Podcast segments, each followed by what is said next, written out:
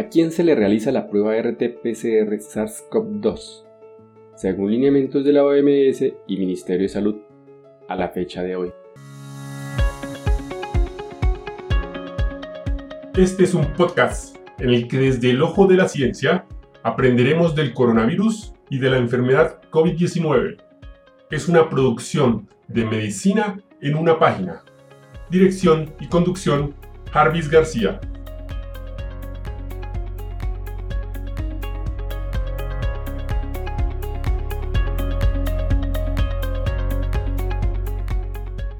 La prueba RT-PCR es la prueba diagnóstica confirmatoria para la infección por SARS-CoV-2. Se realizará prueba molecular RT-PCR SARS-CoV-2 a las siguientes personas. 1. Persona con probable COVID-19 atendida en el servicio de urgencias. 2. Persona con probable COVID-19 que se encuentre hospitalizada. 3 Persona que fallece por probable COVID-19 en las primeras 6 horas post-mortem. 4.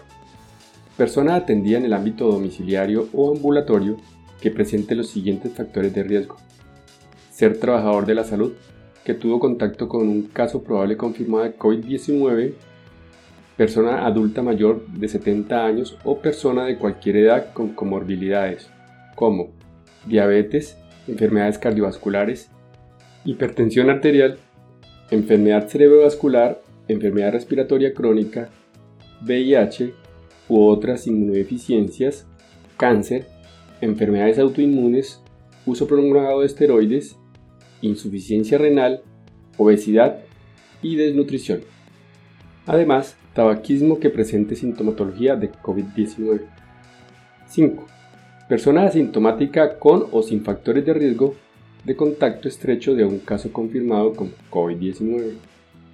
6. Contacto estrecho de persona fallecida por COVID-19 confirmado. 7.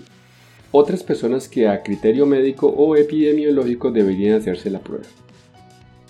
Y hasta aquí el tema de hoy. Hoy les cuento una noticia adicional.